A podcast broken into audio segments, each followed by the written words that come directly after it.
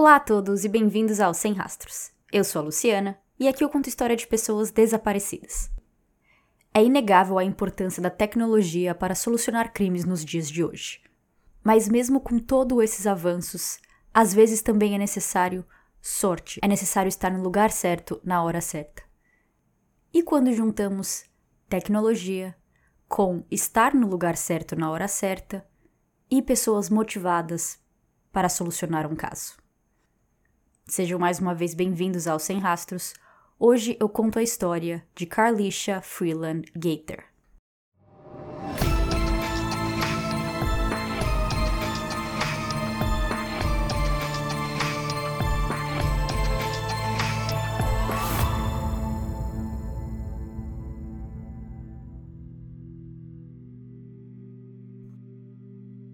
Às 9h40 da noite de um domingo, 2 de novembro de 2014, a polícia da Filadélfia recebe uma chamada.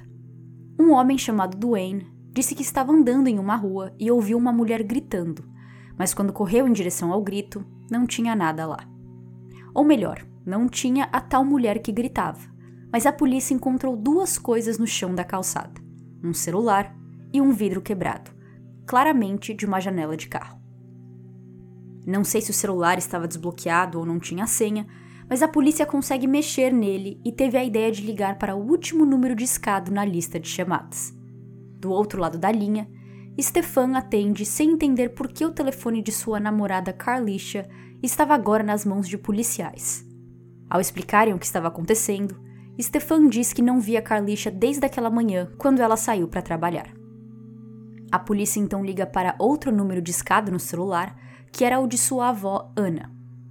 Ana agora estava morando em Washington DC, mas na hora que recebe a notícia, corre até Filadélfia, no estado de Pensilvânia, para ajudar nas buscas, que é uma viagem de três horas dirigindo. Carlisha Freeland Gator tinha 22 anos e era assistente de enfermagem.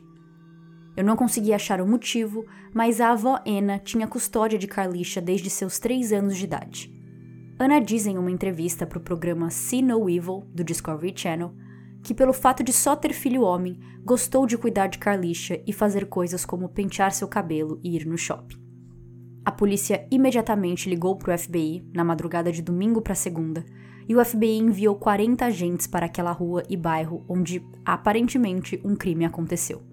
E isso é bem legal de ver nesse caso, como a polícia não esperou para levar a situação mais a sério, principalmente se considerarmos um fator que, infelizmente, acaba afetando o trabalho e a seriedade da polícia em investigações, que é o fato de Carlisha ser negra. A Filadélfia tem uma história rica com o povo negro, desde a época pós-escravidão até os anos mais recentes. Contudo, fiquei surpresa ao ver que hoje em dia a população de negros em Filadélfia é em torno de 40%, pois imaginei que seria mais que a metade. Mas aqui a polícia fez seu trabalho corretamente e, vendo os cacos de vidro e celular, entendeu que estava lidando com um possível sequestro e precisava de urgência. Com as duas organizações trabalhando em um único objetivo, FBI e polícia se dividiram entre falar com pessoas que moravam no bairro, ligar para hospitais, cadeias e qualquer lugar onde Carlisha poderia estar, e o que viria a ser o mais importante nesse caso: procurar por câmeras de segurança. Para a sorte deles, existia uma câmera de um prédio localizada bem onde o vidro e o celular estavam, e uma outra câmera de comércio na esquina, que estava virada para a rua que cruzava essa do vidro e do celular. Então, assim, os detetives conseguiriam ver de qual direção Carlisha tinha vindo. Stefan, o namorado, havia dito para a polícia que Carlisha pegava ônibus para voltar para casa, e essa segunda câmera que ficava na esquina tinha visão do ponto de ônibus. Por Duane ter ligado para a polícia às 9h40 da noite, ao obter as filmagens das câmeras de segurança, os detetives avançaram o vídeo até 9h39, esperando ver Carlisha. O vídeo começa nesse minuto com a rua vazia, mas de longe é possível ver um ônibus chegando até parar no tal ponto de ônibus.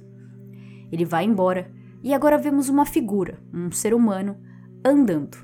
E alguns segundos depois, uma segunda figura andando atrás, na mesma direção. Fica claro que as duas pessoas não estavam juntas, e com ele se movimentando para mais perto da câmera, agora é possível ter uma ideia de quem eram. A primeira figura era Carlisha.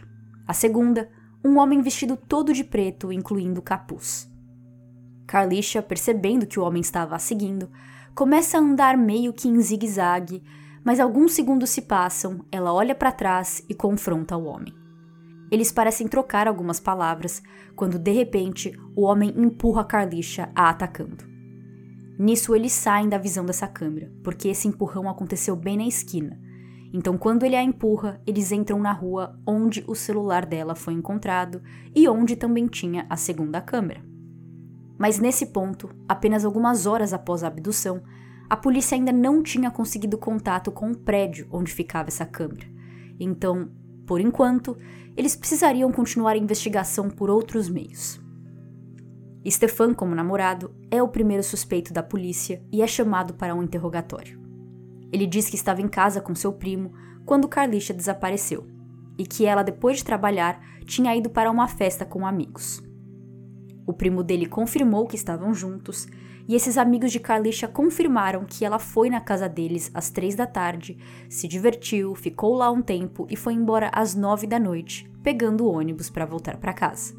Todos disseram que ela estava totalmente normal, não parecia estar com medo de alguém ou preocupada com algo. A corrida da casa dos amigos até sua própria casa deveria durar no máximo uns 20 minutos no ônibus, mas Carlisha nunca chegou em casa. Seus gritos chamaram a atenção de Duane, que ligou para a polícia, então ainda não tinha dado nem tempo da família notar seu sumiço. Com 12 horas de Carlisha desaparecida, seu avô imprime flyers e a família começa a procurar por ela pelo método tradicional, colocando pôsteres na cidade, entrevistando pessoas e andando pelas ruas. Enquanto esperam pela segunda câmera, os detetives decidem mostrar o vídeo da primeira câmera para Ana, a avó de Carlisha e ver se ela possivelmente conhecia a figura que, na filmagem, seguia e atacava a neta. Incrivelmente, Ana achava que sim, anos antes, quando Ana ainda morava em Filadélfia. Ela e Carlisha foram para um show de jazz. Carlisha quis ir pegar algo para comer e, quando voltou, ela estava acompanhada desse homem. Ana achou que era aquelas amizades de cinco minutos que se conheceram na fila para pegar comida, conversaram ali rapidinho e fim. Porém, semanas depois, alguém bate na porta da casa de Ana e, para sua surpresa, era o jovem do show de jazz. Ele pergunta por Carlisha, Ana diz que ela não estava, mas que poderia pegar o número dele para passar o recado. Ele foi à residência de Ana duas vezes procurando por Carlisha, e nas duas vezes Ana disse a mesma coisa, que passaria o recado para a neta. Mas ela nunca passou. Ela diz aos policiais que não havia gostado do estilo e comportamento do homem e por isso decidiu deixar Carlisha sem saber das visitas. Mas agora Ana estava pensando se havia feito a coisa certa e que isso poderia ter custado a vida da neta. Facilitando a vida da polícia, Ana ainda tinha o um número dele em sua lista de contatos. Seu nome era Brandon e em menos de duas horas os detetives já o acharam e o levaram para a delegacia para conversar. Ele disse que não falava com Carlisha há anos e topou fazer teste de polígrafo, no qual passou. Então Stefan e Brandon, no momento, são colocados de lado como suspeitos na investigação. 18 horas após a ligação de Duane para a polícia, a filmagem da segunda câmera de segurança chega e o time investigando o caso consegue ver o que acontece após o empurrão do homem em Carlisha. Em um caso comum, 18 horas não parece ser muito, é um tempo ótimo para solucionar casos ou receber tantas pistas. Mas por se tratar de um sequestro, a polícia sempre mantém a esperança de que a vítima ainda está viva e precisam resolver o caso o mais rápido possível. Bom, antes de avançar o vídeo até o empurrão, e sim começando a filmagem alguns minutos antes, a gente vê o suspeito vindo dessa rua e andando até o ponto de ônibus. Carlisha tinha acabado de descer do ônibus e o homem já começa a seguir, deixando parecer que foi um crime espontâneo, que ele estava andando, a viu e decidiu sequestrá-la. Ele a segue, como visto na câmera anterior, até chegarmos no empurrão. Após o ataque, Carlisha tenta se livrar do homem e fugir, mas ele está a segurando e arrastando até o carro dele, que estava parado nessa rua um pouco depois de onde estava a câmera de segurança.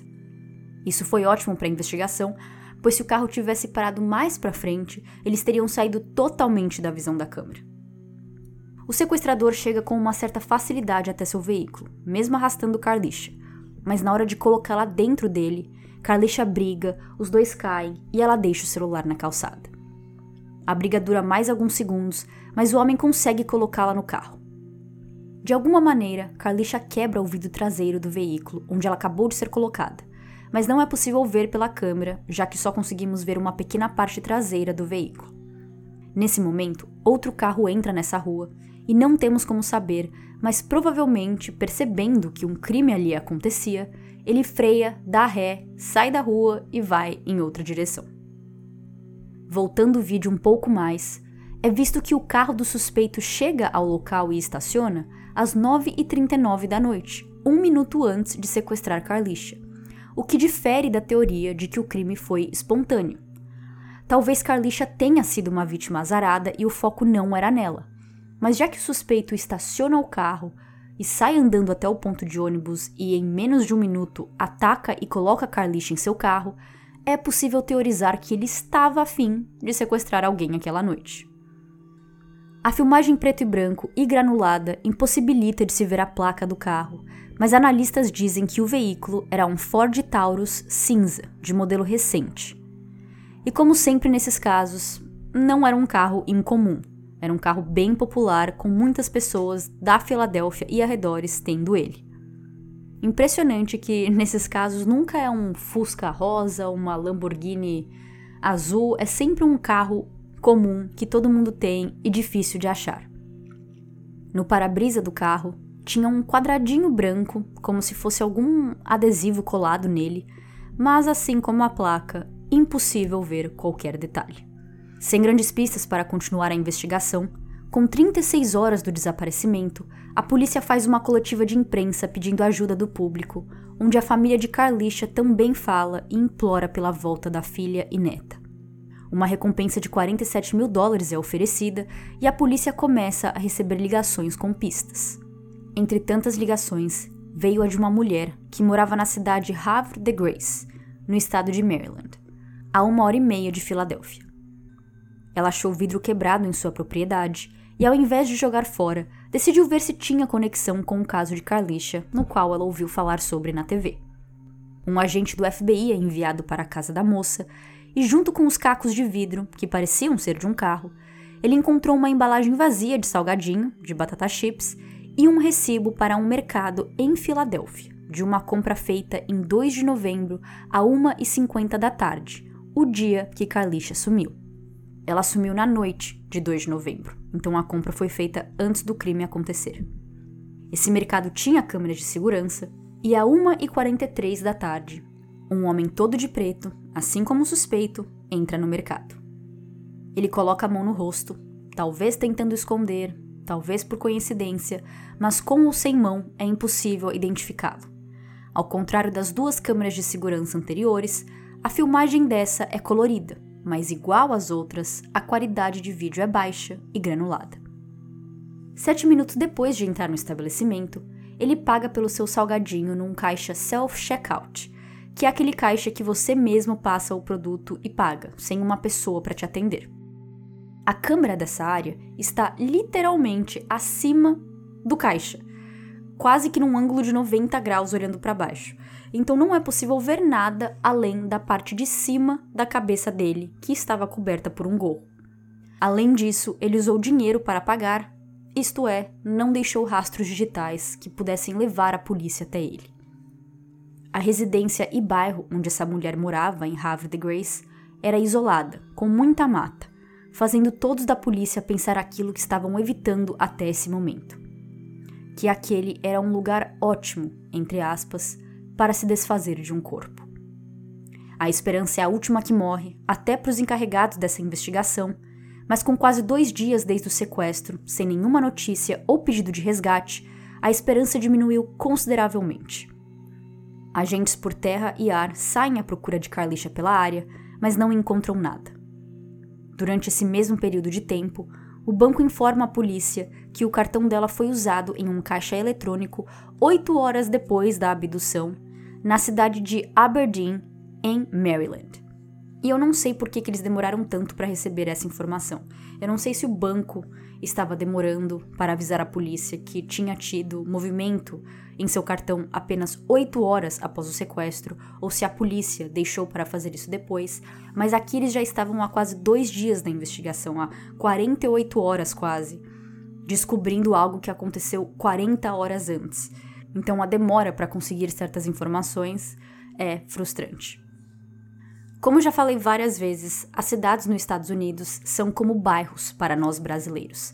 E Aberdeen ficava a apenas 8 quilômetros de distância da casa da mulher onde os cacos de vidro, salgadinho e recibo foram encontrados. Mais uma vez, o banco tinha câmera, mas adivinha?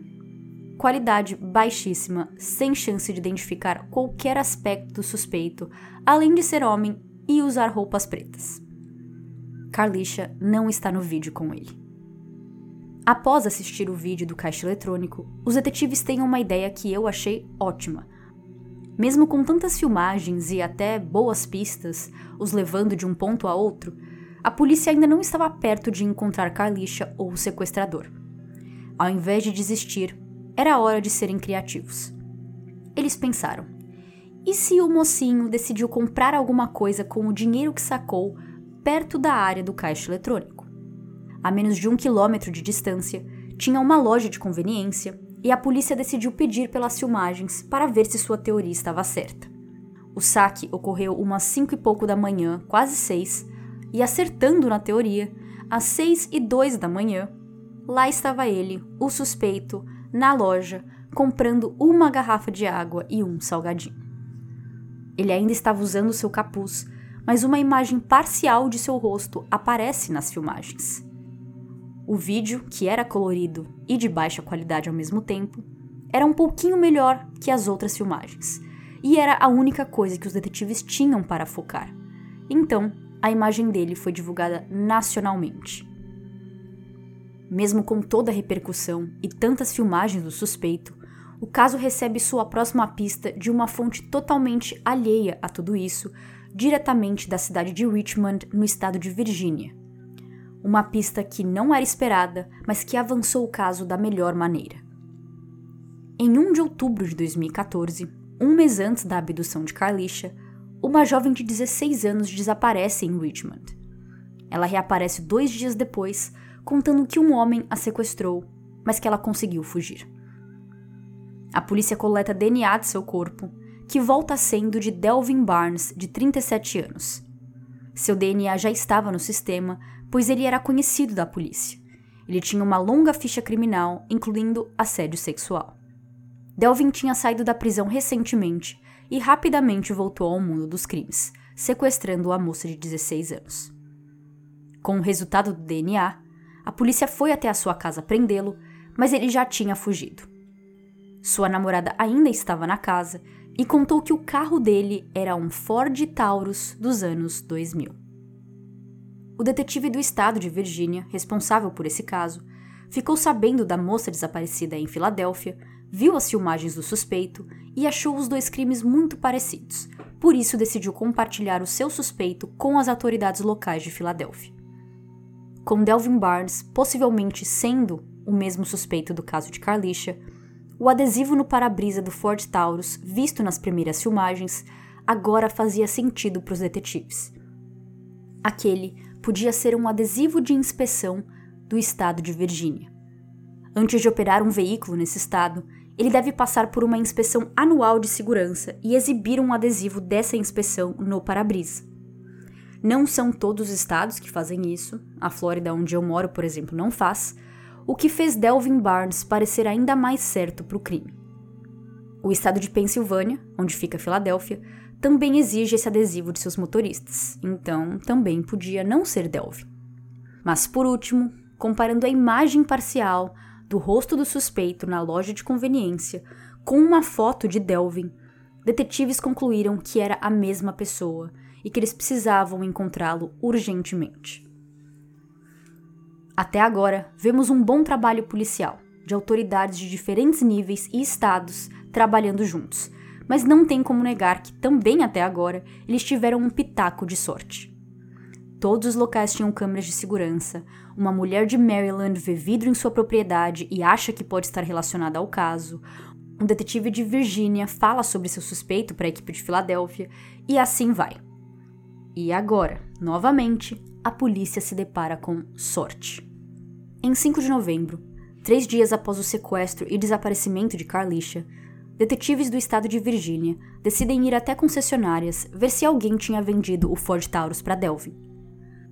Na primeira concessionária que eles foram, um dos vendedores diz que sim, ele lembra de vender um carro para esse homem.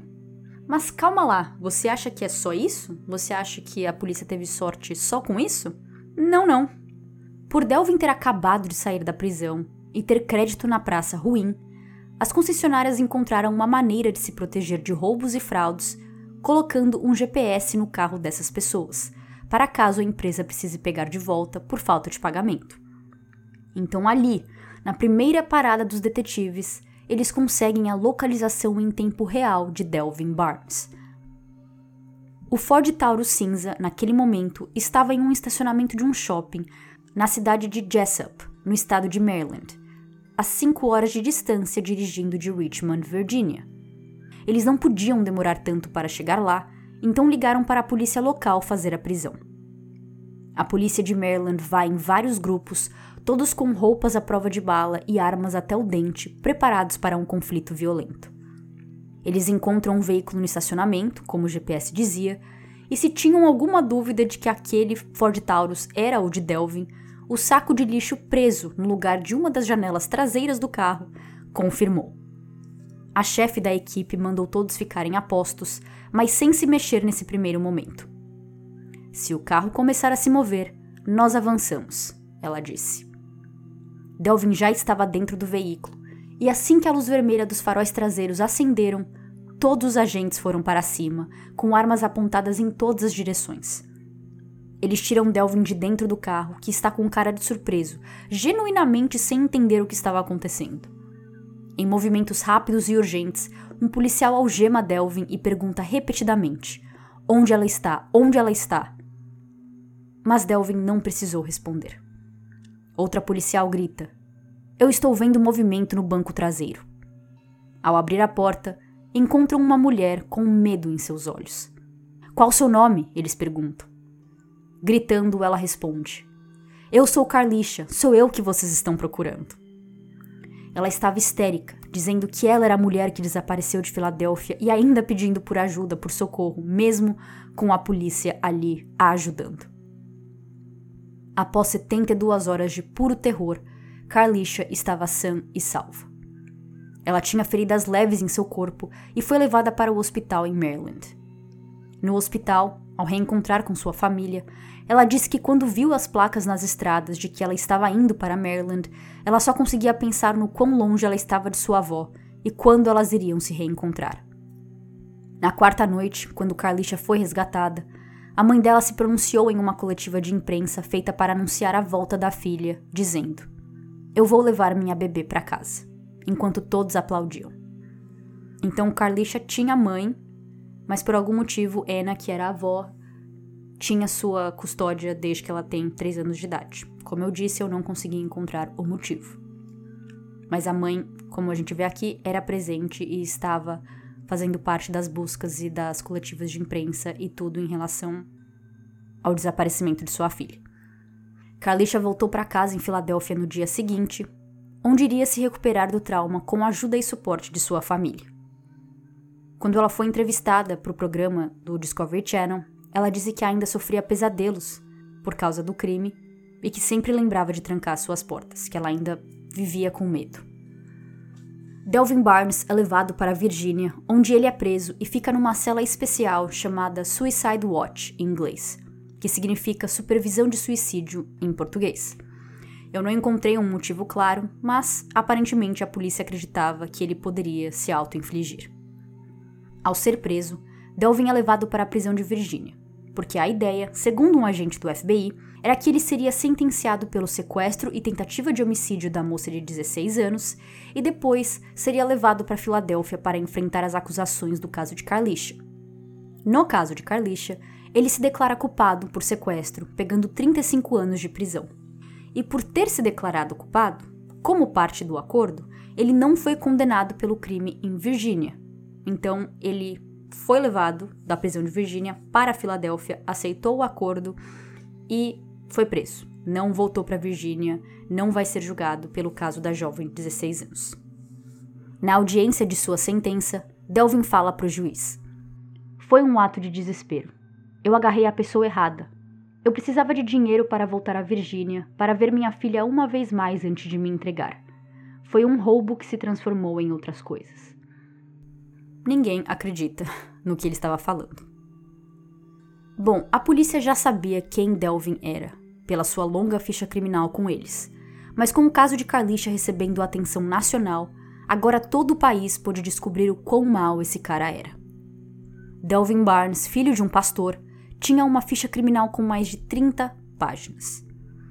Ela mostrava que Delvin foi solto da prisão um ano antes desses dois crimes, em Virgínia e Pensilvânia, depois de passar oito anos preso por abusar sexualmente e fazer de refém sua ex-esposa e mãe de sua filha, mesmo ela tendo uma medida protetiva contra ele. De acordo com o relatório policial do incidente, ele pulou de dentro do armário da ex-mulher, a agarrou pelo rosto e cravou as unhas em sua pele. Ele a manteve refém em sua própria casa durante a noite e a forçou a fazer sexo com ele. Na manhã seguinte, a mulher implora para que ele a deixasse usar o telefone. Ela liga para a mãe, diz que está com problemas e pede à mãe para ligar para o 911. Os pais dela correm para a casa de Delvin e ele começa a espancá-los assim que eles chegam. Delvin foi preso e acusado de agressão, invasão criminal e cárcere privado. Ele fica preso por esses oito anos e parece que voltou rapidamente para sua vida de crimes quando foi solto. Antes mesmo de sequestrar a jovem de 16 anos e Carlicha, ele tinha sido preso em julho de 2014 por ameaças com bomba, que para os Estados Unidos é algo muito sério. No final de outubro, o estado de Virgínia retira as acusações contra Delvin em relação a esse crime, sem saberem que quatro dias depois ele voltaria ao radar da polícia. Em 1 de outubro de 2014, essa moça de 16 anos, que mantém o anonimato, foi atacada por Delvin, que bateu na cabeça dela com uma pá e a jogou no porta-mala de seu carro. Ele a leva para casa dele, onde a estuprou e a manteve por dois dias. Ele mostra fotos de outras mulheres para a moça, dizendo que essas também tinham sido suas vítimas. Em 3 de outubro, ele a leva para o seu quintal, faz ela ficar nua, joga gasolina e cloro em seu corpo e pergunta como que ela gostaria de morrer. Ele começa a cavar uma cova e quando foi procurar por um isqueiro, ela foge, correndo por 3 quilômetros nua, até chegar em uma empresa, onde implora por ajuda. Os funcionários lhe dão uma jaqueta para usar e o policial que foi chamado para atender essa ocorrência disse que o cheiro de cloro era muito forte. A jovem foi internada em um hospital e ficou com queimaduras de terceiro grau em 40% de seu corpo. O DNA do suspeito foi coletado e quatro dias após a polícia de Virgínia retirar acusações contra a ameaça de bomba de Delvin, ele volta, sendo a combinação perfeita com o DNA encontrado na jovem. Ela também o reconhece de um álbum de reconhecimento, que é quando a polícia junta várias fotos de pessoas com os mesmos traços do suspeito e pede para a vítima identificar se o culpado se encontra ali naquelas fotos. Esse é um caso que tinha tudo para dar certo, como rastros digitais e trabalho rápido da polícia. Mas não podemos esquecer de três pessoas que tornaram esse caso fácil, entre aspas, de ser solucionado. O detetive de Virgínia, que ouvindo falar do caso de Carlicia em Pensilvânia, acreditou estar conectado. Às vezes ouvimos falar de histórias onde distritos, bairros, cidades próximas umas às outras não se falam não compartilham informação, como vimos no caso de Denise e Amber Lee, e aqui nós temos um detetive em outro estado, prestando atenção no que está acontecendo nos estados vizinhos a ele e compartilhando o seu suspeito, ajudando a solucionar esse caso. Segundo a moça de Maryland, que ao achar o vidro quebrado em sua propriedade ligou para a polícia. De novo, ela estava em outro estado. É perto, mas ainda assim, ter não só ouvido falar do caso na TV, mas achar que o vidro podia estar conectado foi de grande importância.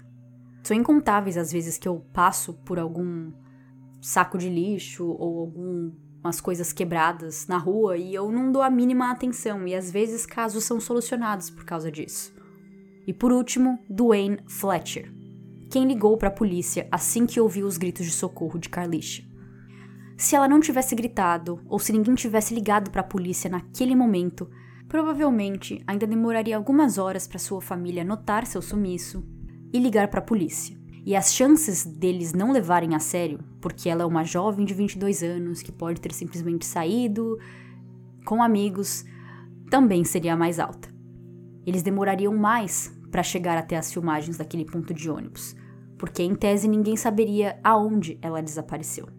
E quando isso acontecesse, já podia ser tarde demais. A Carlicha então, sem palavras para sua sagacidade, Deixar o celular para trás, eu imagino que deve ser uma decisão muito difícil, porque ela poderia pensar que se ela ficasse com o celular, ela poderia em algum momento mandar mensagem para alguém ou até mesmo ligar para a polícia, mas ela decidiu que era mais importante deixar o celular na calçada, deixá-lo para trás, para que quando a polícia fosse chamada, eles na hora conseguissem identificar de quem era o telefone e já começar a investigação focada nela, sem precisar perder tempo descobrindo quem sumiu ou por que, que aquele vidro quebrado estava ali. Que também, se fosse só o vidro quebrado, é capaz de ninguém dar bola. Pensar que foi talvez um roubo e acabou. Fontes também dizem que foi ela que deu seu cartão de débito e senha para Delvin, na esperança de que ele usasse e assim a polícia conseguisse rastrear seus movimentos. Mas eu até aqui imaginei que ele mesmo tinha pedido, porque muitas vezes nesses sequestros a intenção também é financeira. Mas seja ideia dela ou não, foi o saque do caixa eletrônico que levou a ideia dos policiais a ver as filmagens da loja de conveniência perto do caixa eletrônico, que fez o detetive de Virgínia perceber que o suspeito era bem parecido com Delvin Barnes e desenrolou todo esse caso para que ele fosse resolvido em menos de três dias, com Carlicha salva, viva. No meio de tantos casos frustrantes, de trabalho policial ruim, eu fico feliz que aqui tudo que era para dar certo deu certo. Carlisha hoje em dia tem 31 anos, mas eu não achei muito sobre ela, eu não achei nada de hoje em dia. Todas as notícias que eu achei é de 2014. Eu achei o Instagram dela, na verdade, mas é uma conta privada. E eu, obviamente, não vou pedir para seguir nem nada disso. Deixa ela viver sua vida tranquilamente depois de passar por algo tão horrível. Essa foi a história de Carlicia. Espero que vocês tenham gostado. Vejo vocês no próximo episódio. Tchau, tchau!